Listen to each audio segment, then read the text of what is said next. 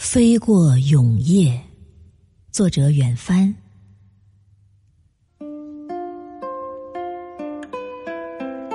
离开芝加哥，我们的波音七四七宽体客机一直向北飞行，用机上播放的美国大片消磨了四五个小时，差不多已经进入北极圈了。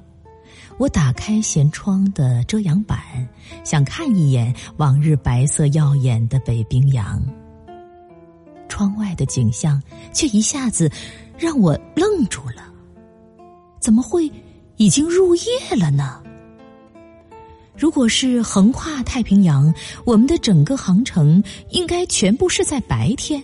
起飞时是中午十二点三十五分，向西飞行十三小时后降落北京时是下午的三点三十五分。我们一直紧追着正午的太阳，加上十四小时的时差，到终点时我们只落后它一小时。这窗外的黄昏晚霞，着实出乎我的意料。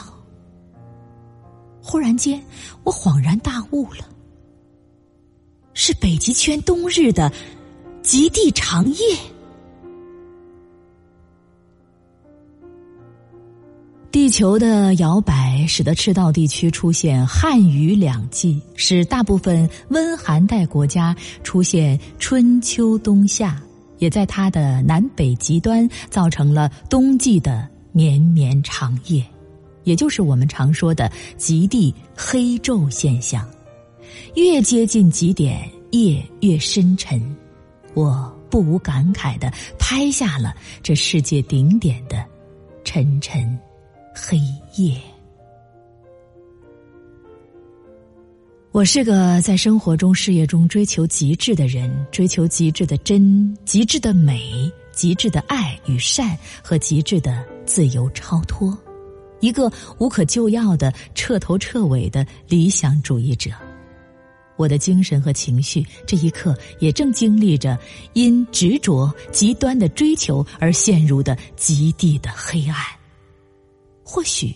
这正是人们常说的“劳其筋骨，苦其心志，浴火重生，凤凰涅槃”的过程。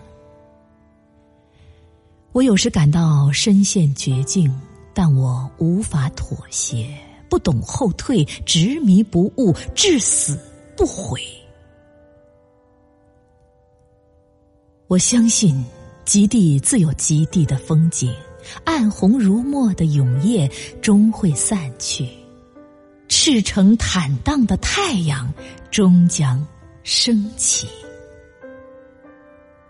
取代着近乎绝望的黑昼的，将是极地夏季红日不落的白夜，不落的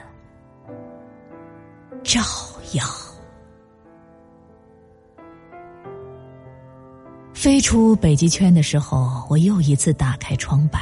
我看到了极地的早霞，和早霞中正在吊起太阳的一钩新月。